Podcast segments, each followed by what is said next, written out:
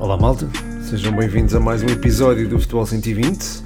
Este é o episódio número 148 e é um episódio que, diga-se passagem, tem bons temas trazidos por vocês no sticker de perguntas do Instagram. Muito obrigado por isso. Eh, eu se calhar não merecia tanta generosidade porque estou em atraso, não é? é normalmente os episódios saem ao domingo, desta vez saiu à terça-feira isto esteve relacionado com o facto de ter estado de férias no interior do país durante os tempos. Ainda estou, de facto, mas lá consegui que me trouxessem um microfone e, e, pronto, cá estou a gravar então é, o mais cedo que pude o Futebol 120, o episódio do Futebol 120. Como estava a dizer, as perguntas são de facto interessantes. Fala-se da Liga Portuguesa. Uh, e não é só da corrida pelo título, fala-se também de outras coisas além disso, e nesse sentido gostava de, não é dar os parabéns, é, é agradecer de facto tornar este episódio um, e, e, os episódios no geral do Futebol 120 mais ecléticos e, e, que abordam outros temas além dos, dos do costume, digamos assim. Portanto, muito obrigado, Malta, por isso. Aliás, não foi só de futebol português, há também outras acerca de futebol internacional que são sempre de salutar também e muito obrigado por isso. Mas começo, se calhar, pelas do futebol português, do, eh, como é habitual, primazia aos patronos, nomeadamente aqui ao David Cruz, a quem eu mando um grande abraço. Pergunta: próxima época, 100 equipas das ilhas na primeira. Um abraço, Champ. Um abraço para ti, mais outro para ti, David, tu mereces.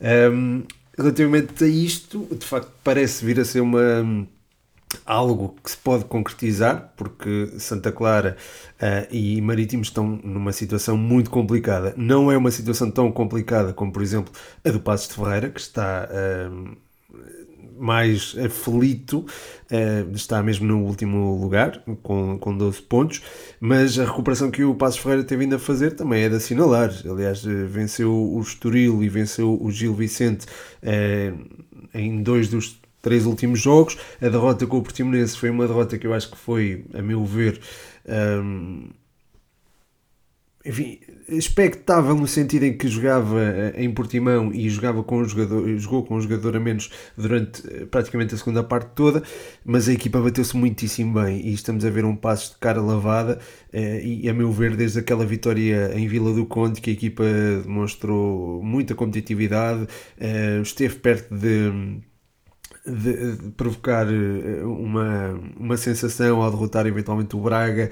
Um, frente ao Benfica também causou algumas dificuldades e depois teve esta tal sequência. Portanto, já agora fica aqui uma palavra também para o Passo Ferreira de César Peixoto que começou a época e provavelmente vai terminá-la, se calhar ainda há tempo de salvar o, o Passos. Eh, quanto ao Marítimo e ao Santa Clara, eu vejo aqui muito, muita coisa por, hum, por explorar, muito talento por explorar, sobretudo no, no Marítimo. Já vou detalhar mais isto, até porque há uma pergunta eh, precisamente acerca do Marítimo, até são várias, hum, do, do Rodrigo Nóbrega, já, já lá vou. E, e há também, pronto, acho que há muito por explorar aqui no, no Marítimo. É certo que um, a derrota com o Braga, a meu ver, um, mostrou um Marítimo se calhar mais afoito e com, com alguma qualidade. Um, com o Portimonense, se calhar já não, já não senti tanto isso. É certo que a equipa entrou bem e, e, acabou por entrar a ganhar, mas depois vimos um ascendente do, do Portimonense claro e que não, não deu margem para dúvidas. E, e a reviravolta no marcador foi de certa forma natural. Um, Quanto ao Santa Clara, curiosamente, ambas as equipas se vão enfrentar na próxima jornada, portanto, esta pergunta até ganha ainda maior relevância.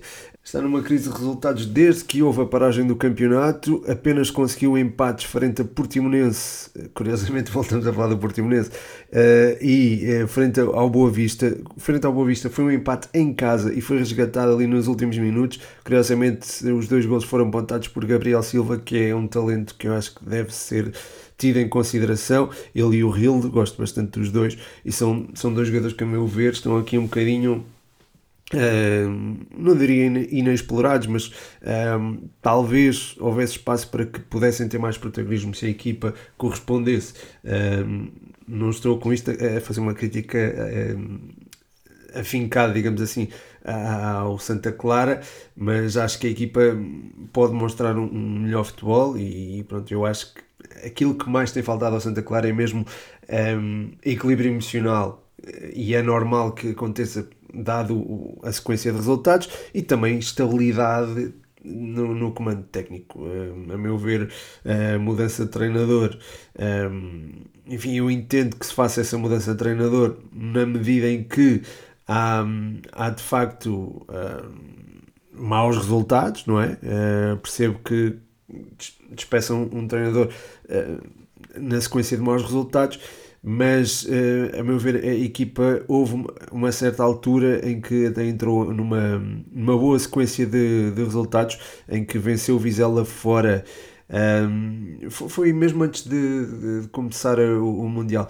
Um, e foi todo inteiramente com o Mário Silva. Uh, venceu o Vizela fora, uh, conseguiu um empate frente ao Futebol Clube do Porto. Uh, depois, creio que venceu, não sei se venceu o Estoril e empatou com o Chaves, ou se venceu o Chaves e empatou com o Estoril, mas, mas lembro que houve aí uma sequência de quatro jogos muito bons do, do Santa Clara.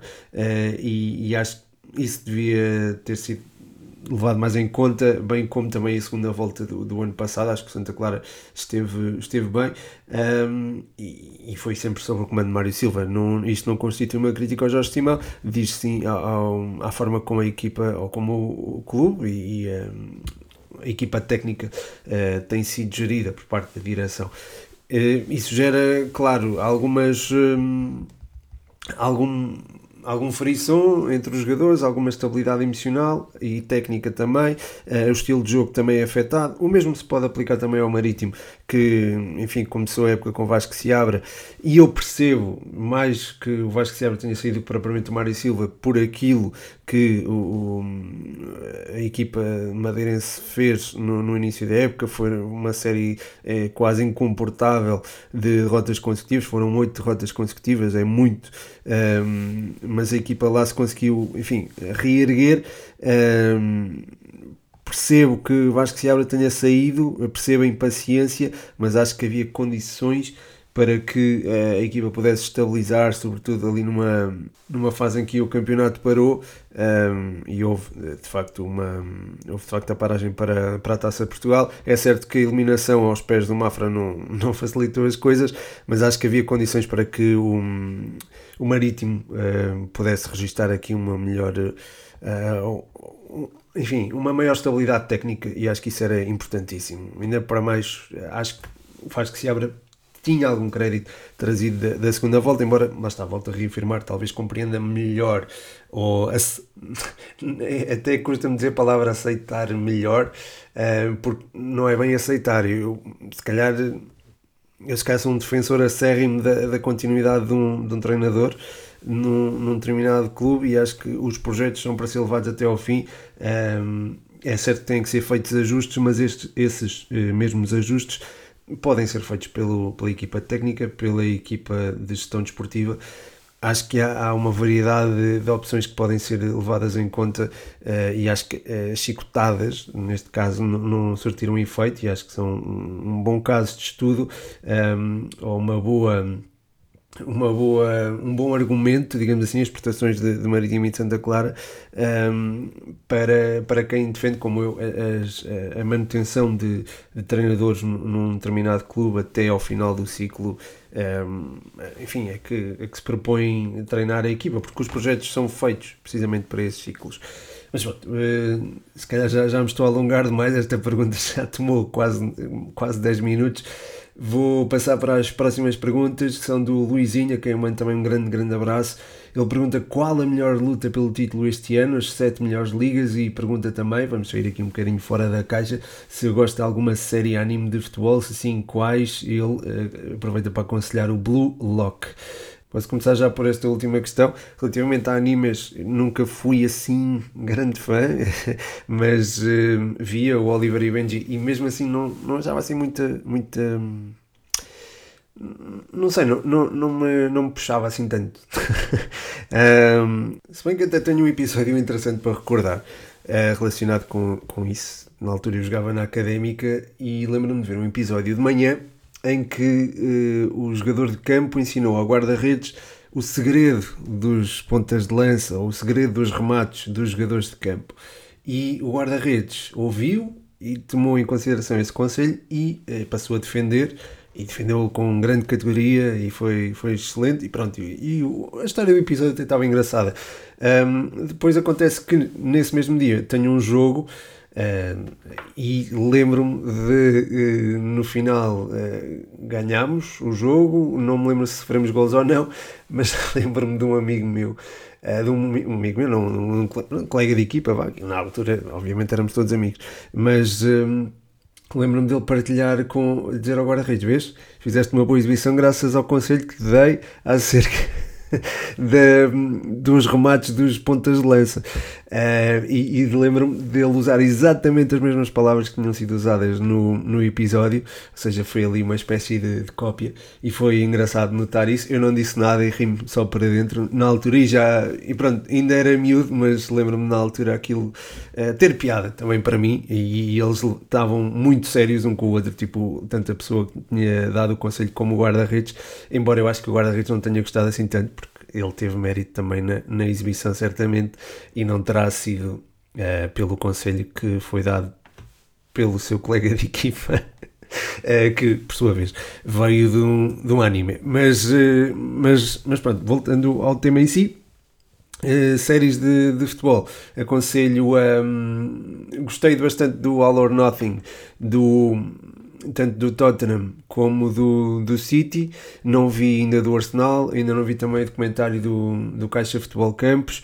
E gostei também muito do Maradona em México, que é que é sobre a altura em que ele treinou o, o Dourados de Sinaloa. O documentário pode não estar assim tão bom, uh, podemos dizê-lo dessa forma, mas uh, à medida que vamos vendo, uh, à medida que vamos acompanhando, vamos sentindo ali a personalidade do Diego Maradona e é, e é fantástico.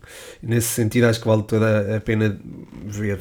Um, depois, um, além disto, diria que houve uma série, de, não foi de futebol, mas foi de futebol americano, que é o Four Falls of Buffalo, acho que é assim que se chama, e, e, também gostei bastante, que é sobre hum, a forma como os Buffalo Bills foram a, a, finais da NFL e nunca conseguiram ganhar, e acho que é muito interessante. Um, mesmo para quem não gosta de futebol americano, acho que pode ser, pode ser engraçado. Um, relativamente então à outra pergunta de, sobre hum, sobre a melhor luta pelo título deste ano. Acho que temos de descartar a Liga 1 pelo facto do PSG, a meu ver, estar a, estar a dominar como se esperaria. Se calhar se tivesse perdido com o Lille a coisa pudesse animar um bocadinho, mas tenho gostado bastante da forma como o Marselha tem flertado, acho que pode-se dizer dessa forma, com o primeiro lugar um, e o Mónaco também tem aqui uma, uma trajetória ascendente. O LAN parece já estar a cair um bocadinho, mas não me parece que o título vá fugir ao PSG. E quando temos esta sensação, se calhar vemos, um, não, não sentimos tanto apelo a seguir. Um, fico contente pelo facto do Nápoles estar bem, eh, mas acho que a luta pelo título não, na Série A não está propriamente uh, ao rubro, digamos assim. Um, na La Liga, acho que também, enfim, também se pode descartar porque o Barcelona já tem uma vantagem de 8 pontos para o Real. Um, sobre se calhar a Liga Portuguesa, acho que os 5 pontos também são consideráveis, embora pronto, é a Liga Portuguesa e é expectável que as equipas não percam muitos jogos, ou seja, um, as equipas que lutam pelo título não percam muitos, jogos, muitos pontos, digo, uh, ou seja, é expectável, é expectável que o Benfica Porto seja de facto um jogo muito interessante, uh, mas até lá, se calhar, pode não ser tão entusiasmante acompanhar o campeonato português na perspectiva de um adepto neutro, atenção. Um, ou seja, sobra se calhar aqui a Premier League, a Bundesliga e a Liga Holandesa. Um, a Premier League está a ser muito interessante, sobretudo agora após a vitória do, do City com o Arsenal, mas uh, o City tropeçou logo na, no jogo seguinte, uh, frente ao Nottingham Forest, e o Arsenal venceu o Aston Villa, portanto isto de certa forma repôs uh, a liderança. Ou seja, portanto, acho que a Bundesliga está muito interessante, mas eu não sinto que o Bayern vá perder. Portanto, se olharmos para as sete principais ligas e incluirmos aqui a Liga Holandesa, se calhar é esta que eu incluo, porque temos aqui quatro equipas separadas por seis pontos e uh, duas delas, uh, o Ajax e o PSV, são crónicas candidatas ao título e estão em segundo e quarto lugar, respectivamente. Portanto. Um, é liderada neste momento pelo Feyenoord. Parece que as equipas têm alguma tendência para perder pontos. Aliás, no, no top 4 uh, olhamos para os últimos 6 jogos e todas as equipas perderam uh, pontos em pelo menos 2 jogos, portanto. Enfim, acho que há aqui condições para termos uma, uma reta final muitíssimo interessante do campeonato dos Países Baixos e não da Holanda, como disse há bocado. Portanto, seria essa a, a liga que eu escolheria, ou a corrida do título, pelo título, que eu aconselharia a acompanhar na perspectiva de um adepto neutro. De seguida, vamos para o momento Briosa aqui do podcast. O João Mascote pede aqui a análise ao jogo da Briosa e o João Rocha uh, faz aqui a pergunta em que todos estão a pensar o que é que Diogo Costa tem mais que o Hidalgo. Um abraço. Um abraço também para ti, João Rocha, e um abraço também muito, muito especial para o João Mascote, patrono do Futebol 120 e patreon.com barra futebol 120 hoje não estou com o chá, fica aqui um bocadinho encravado. Um, mas relativamente ao Hidalgo de facto fez uma exibição conseguida a meu ver e acho que tem, tem sido um elemento importante na na forma como a Académica tem conquistado uh, pontos, acho que podemos dizer desta forma, não diria que tenha sido, por exemplo, no último jogo frente ao, frente ao Monca, mas agora frente ao Vitória Setúbal, acho que, acho que sim, teve particularmente bem. Uh, a meu ver, o resultado não é propriamente negativo, conseguimos manter distâncias para o Vitória de Setúbal, o que é bom. É certo que vamos jogar com o Alverca, que é um candidato à subida sério, e isso pode trazer desafios uh, diferentes à Briosa, mas a verdade é que nós vemos que a Académica, e já tive a oportunidade até de, de comentar isto com, com amigos meus, uh, vemos que a Académica parece ter menos dificuldades para jogar com equipas do topo da tabela. Uh, e, aliás, esta ideia é uma ideia que eu estava, de certa forma, a equacionar e até me foi sugerida sem eu uh, a ter uh, mencionado por, por outra pessoa. Portanto, uh, é também, é, acho que temos, não sei se vocês, João Rocha e Mascote, têm também esta percepção, mas parece-me que a Académica tem alguma facilidade, entre aspas, para jogar contra equipas mais bem apetrechadas, porque tem esta capacidade parece organizar lá atrás e depois partir para o contra-ataque. É certo que a nossa defesa não é propriamente um, a melhor do, do campeonato, mas se olharmos um, a jogos recentes, vemos que a Académica só sofreu um golo uh, nos últimos quatro jogos e foi frente ao Caldas. Um, recuando um bocadinho mais atrás ao jogo com o Sporting, pronto, sofremos um gol frente ao Sporting, mas vencemos por 2-1. Portanto, ou seja, nos últimos 5 jogos a Académica sofreu 2 golos, e eu acho que isto é de, é de salientar sem dúvida alguma. O papel do Hidalgo, como estava a sublinhar o João Rocha e bem, é também muito interessante e muito importante um, e é, é, de, é de salutar, claro. Um, relativamente ao jogo, entendo que não tenha sido a exibição mais fulgurante, já na última, na última partida também não foi, mas acho que houve um momento em que a equipa esteve bem e acho que a nível de, de organização nunca houve, digamos assim, eh, uma desorientação, acho que a equipa esteve globalmente bem. Um, acho que a, a, ausência, a saída do Juan Pereira tão cedo no encontro acabou por influenciar um bocadinho um, também a manobra um, da equipa, porque o Juan Pereira é alguém muito interessante no, no, ataque à profundidade e acaba por esticar um bocadinho o jogo da, da académica. Não é que o Diogo Ribeiro não ofereça também soluções interessantes, não quero dizer isso, mas, eh, mas pronto, acho que a equipa não esteve assim tão mal. Claro que o Nuno Hidalgo acaba por se. Por se por se evidenciar e nunca é bom sinal nesse sentido, mas acho que hum, não diria que estou extremamente satisfeito, claro, isso seria impossível, mas acho que não é um resultado mau de todo para, para continuarmos aqui a nossa luta e para tentarmos hum, ambicionar chegar ali ao sétimo, oitavo lugar, que dá então acesso ao segundo lugar do grupo na, na, próxima, na próxima fase, na, na fase de um, manutenção, vou chamar assim para não chamar outra coisa. Uh, a seguir, o André Rodrigues, também patrono do Futebol 120, a quem manda um forte, forte abraço, pergunta quem achas que vai ganhar a Premier League? Luta renhida até final, na minha opinião. Uh, muito obrigado, André, mais uma vez. De facto, acho que vai ser uma luta um, taco a taco, como, como se costuma dizer, se bem que a Premier League eh, tem a tal. Um, a tal questão da, da, competitividade. Nós vemos que o Arsenal e o Manchester City, os, os fortes candidatos ao título, a cada esquina podem perder pontos, não é? Isso aconteceu uh, com o City agora em, no terreno de Nottingham Forest e o Arsenal, se olharmos para o calendário do Arsenal, vemos que uh, tem de ir a Liverpool, tem de ir precisamente ao terreno do City, ainda recebe o Chelsea uh, e pelo meio tem aquelas deslocações que podem eventualmente ser complicadas, como o West Ham, como o Fulham, o Leicester já na próxima jornada, também o, o, próprio Nottingham Forest, que é na penúltima ronda. Portanto, há aqui. Uh, não é tão previsível, digamos assim, como o nosso campeonato, e ainda por cima existe esta, esta questão de, de se poder perder pontos a qualquer altura. O Arsenal, a meu ver, tem a vantagem, ou entre aspas, sim, é uma vantagem, acho que posso dizê-lo, de já estar, já estar praticamente com, com a Champions praticamente ou muito bem encaminhada, pronto, acho que é melhor dizê-lo desta forma, ou seja, não precisa, entre aspas, da Liga Europa. Não precisando da Liga Europa, uh, pode focar-se apenas no campeonato, coisa que o City não pode dizer, porque tem também uma missão de vencer a Champions, é algo que uh, é normal que, que os eh, responsáveis do clube tenham esta, tenham esta obsessão, digamos assim, e nesse sentido é normal que haja também um foco muito grande naquilo que será a Liga dos Campeões e curiosamente vai jogar amanhã frente ao Leipzig e entre estes dois jogos vai ter nada mais nada menos do que quatro partidas todas elas para a Premier League e a meu ver todas elas são difíceis, são, são desafios difíceis.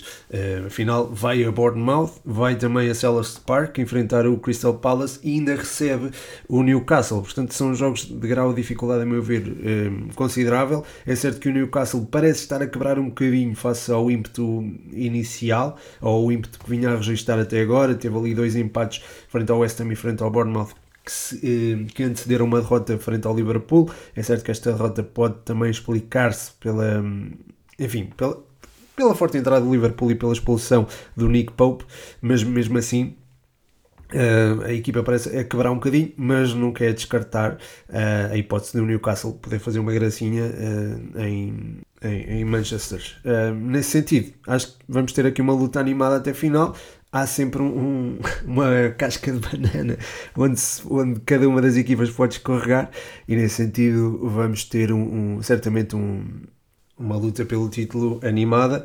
Eu confesso que tenho uma preferência, confesso que estou a torcer pelo Arsenal porque tenho uma pessoa por quem eu tenho muita consideração que é apenas adepto do Arsenal e nesse sentido também estou a, a torcer pelos Gunners mas também me agrada imenso o facto de podermos vir a ter um novo vencedor da Premier League diferente do, dos últimos anos. Portanto, há aqui, para mim, há aqui é, coisas que me fazem torcer pelo Arsenal, um, ehm, embora saiba que a luta seja renhida até, até final. Uh, se vencer o. Se vencer o Manchester City, também não, não fico propriamente desagradado, porque há muitos portugueses que, que podem vencer o, a Premier League mais uma vez. Mantendo aqui o tema lutas pelo título nos principais campeonatos, podcast universitário, grande abraço, Rafa. Pergunta como tens visto a surpreendente luta a 3 na Liga Alemã.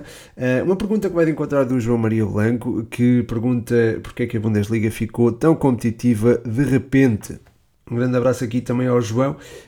Eu acho que esta quebra do Bayern é o que explica a competitividade da, da, da Bundesliga neste momento. Este repentino, eh, esta repentina competitividade eh, deve-se a isso, a meu ver. Eh, o Borussia e o Union Berlin não desarmaram e conseguiram chegar ali ao lá acima, digamos assim. o Bayern cedeu creio que foram 9 pontos nos últimos 6 jogos, e isto permite às outras equipas serem competitivas, eh, porque o Bayern de facto faz, normalmente faz uma limpeza que é uma coisa impressionante. Um, não tem sido o caso e permitiu aqui o Borussia Dortmund e o Union ganhassem algum terreno. Não sei se isto é para ser permanente, porque o Dortmund, por exemplo, tem Champions e o Union Berlim tem Liga Europa. Um, isto podem ser fatores de distração, digamos assim, no que toca à luta pelo título. Uh, no entanto, acho que se tivessem de escolher, se calhar escolheriam uh, lutar pelo campeonato. No, obviamente, vencer uma Champions tem maior importância, mas é menos provável que, que tal possa acontecer. De qualquer forma, um, não acredito que o Bayern vá perder este campeonato, um, se bem que Uh, acho que é interessante termos aqui mais equipas na discussão. Uh, o próprio Leipzig, o Frankfurt e o, o, o Friburgo também podem uh, subir aqui aos lugares cimeiros, mas é, é, como eu estava a dizer há pouco, não imagino qualquer uma destas equipas a desafiar o Bayern no, no final da, da temporada, ou melhor, num, num período de 13 jogos, que é o que falta para acabar o a Bundesliga não imagino um, ultrapassagens por aí além. E acredito que o Bayern em circunstâncias normais vai ganhar sempre mais pontos do que estas equipas.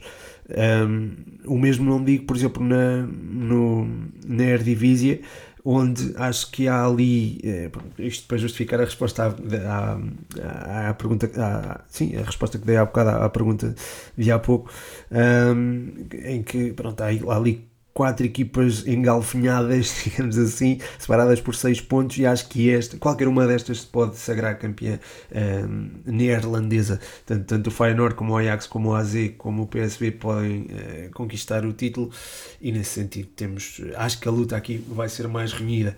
Um, porém, espero estar errado espero que a Bundesliga traga aqui também muita emoção e muita competitividade, digamos assim, porque acho que precisa até dessa competitividade para atrair mais público porque pronto, um campeonato que não é, não é tão competitivo não é também é, apelativo. Passando às próximas perguntas, e aqui entramos na, na tal questão da, das equipas portuguesas, uh, que não os três grandes, e outros temas que, que acho são sempre muito bem-vindos e, e agradeço imenso uh, à malta que deixou estas perguntas, nomeadamente o Estoril Fã e o Rodrigo Nóbrega. Começo pela do Estoril Fã, que pergunta o que estás a achar do trabalho do Veríssimo no Estoril, uh, pergunta-se fraco. Uh, obrigado e um, e um abraço. Um, não diria fraco, acho que essa é uma palavra um bocadinho forte, embora eu perceba que, como adepto do Estoril, possa haver alguma frustração pelos resultados recentes. Um, a meu ver, o Estoril teve um início de campeonato muito promissor. Um, é certo que tinha uma, uma mão de obra, digamos assim, ou uma ou meios para alcançar uma boa, uma boa temporada. Um, e acho que o Nelson Veríssimo tirou um partido deles no, neste, nesse tal início de época, mas a equipa de facto registrou uma quebra a dada altura. Um, é preciso não esquecer que André Franco saiu do clube um, e acho que era um elemento importantíssimo. O próprio Arthur Gomes também acabou por sair numa altura em que, o meu ver, era, era também importante na, na equipa, e nesse, nesse sentido acho que tem que, tem que dar aqui também o, algum benefício da dúvida a Nelson Veríssimo por isto. Um, acho que há, há jogadores no, no Estoril com, com muita qualidade e acho que há uma há capacidade para fazer muito melhor do que aquilo que, que se tem visto. Uh, a derrota frente ao Passos Ferreira acho que não merece qualquer tipo de contestação. Uh, a derrota em Vila do Conde também não. Uh, mas por outro lado a equipa enfim, galvanizou-se frente ao Boa Vista e conseguiu uma segunda parte de ótimo nível, apesar de lá estar com a condicionante da expulsão. E antes disso, a meu ver, foi um bocadinho amorfa na, na criação ofensiva. Portanto, acho que há, há que trabalhar esse aspecto. Acho que há meios para trabalhar esse aspecto.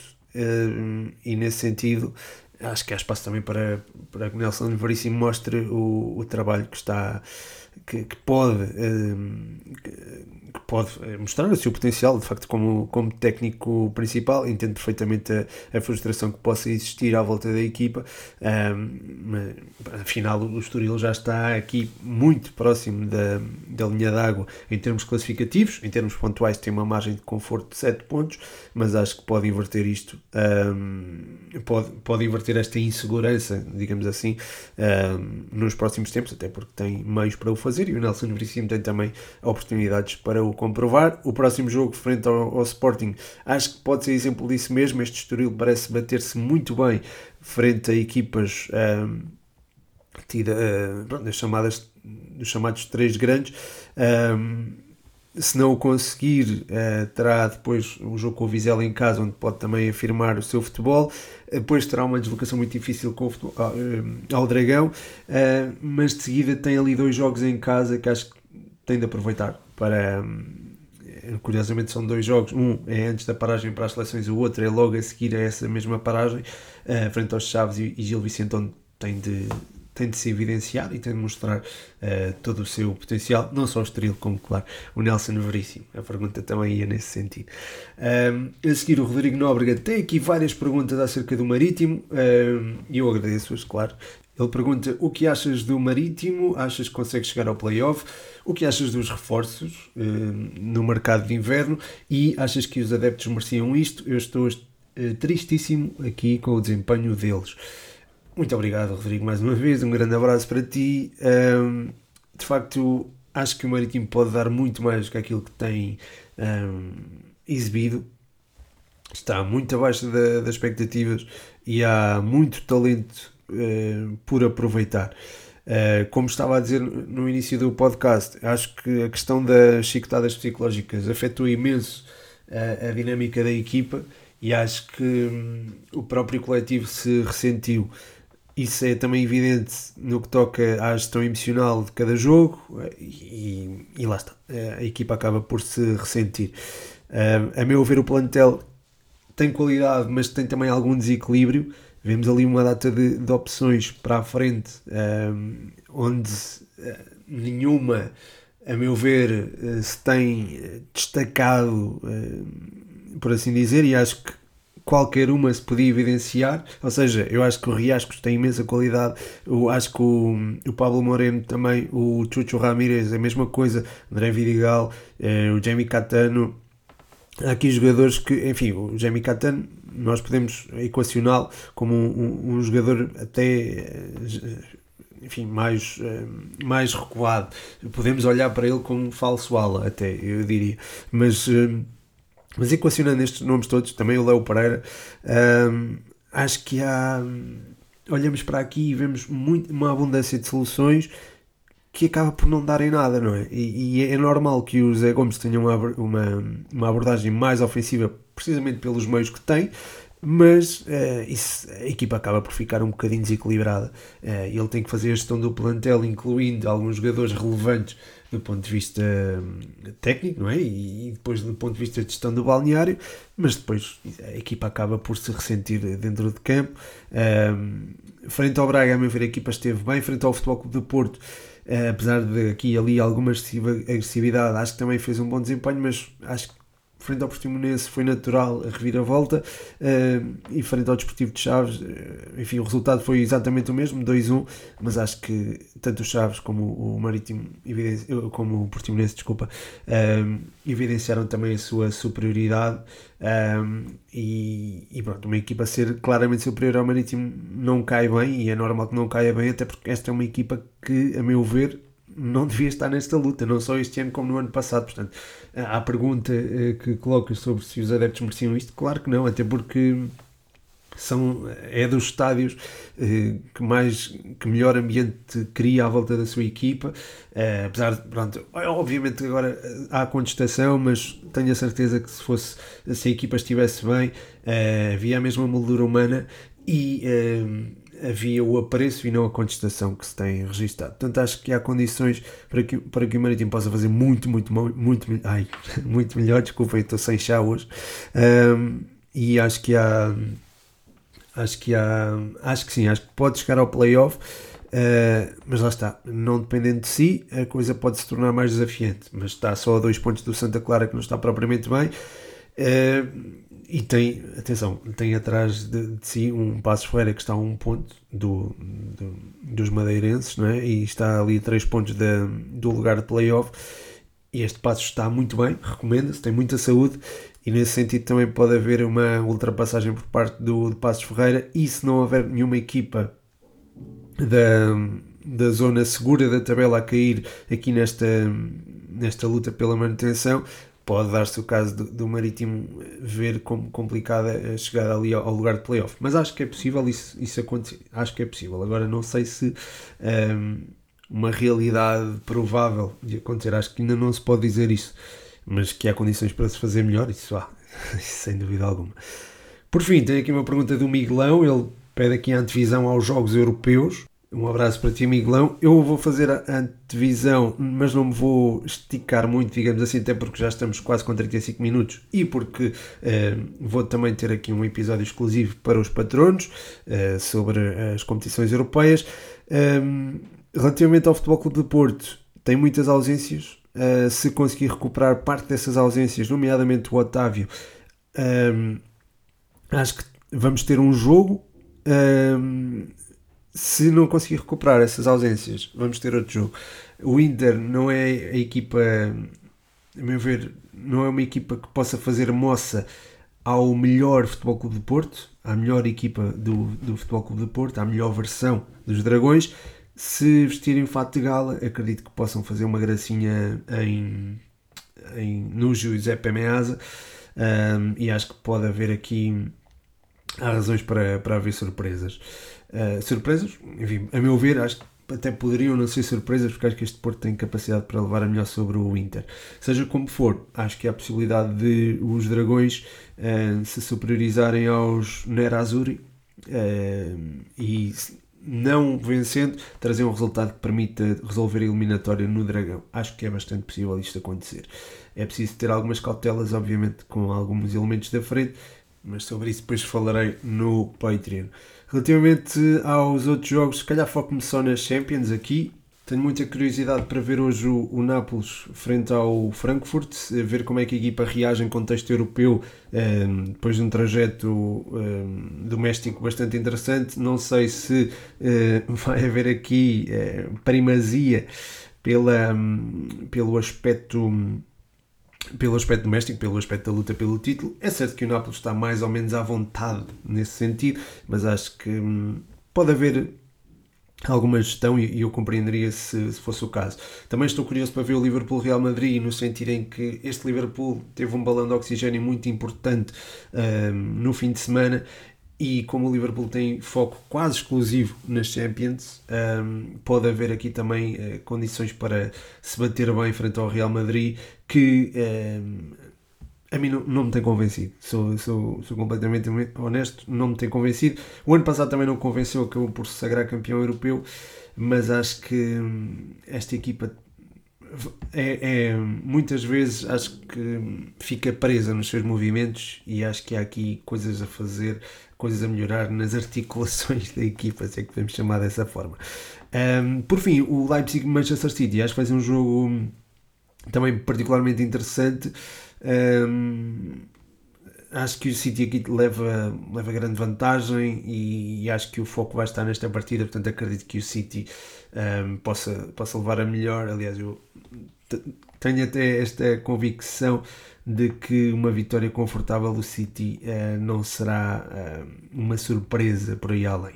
Portanto, fica nesse sentido as minhas, ficam neste sentido as minhas considerações acerca daquilo que serão os quartos final das Champions para terminar este episódio, que posso confessar foi bastante agradável de gravar no sentido em que as perguntas foram muito interessantes. Muito obrigado por elas, malta. Muito obrigado pela vossa participação. Muito obrigado também por terem ouvido até ao fim. Um, deixo ainda também uma palavra de agradecimento e um abraço enorme a todos os patronos que apoiam em patreon.com.br futebol120, em especial ao João Catalão. Um grande abraço, João. E é isso. Muito obrigado, malta, mais uma vez. O meu nome é Pedro Machado e este foi mais um episódio do Futebol 120.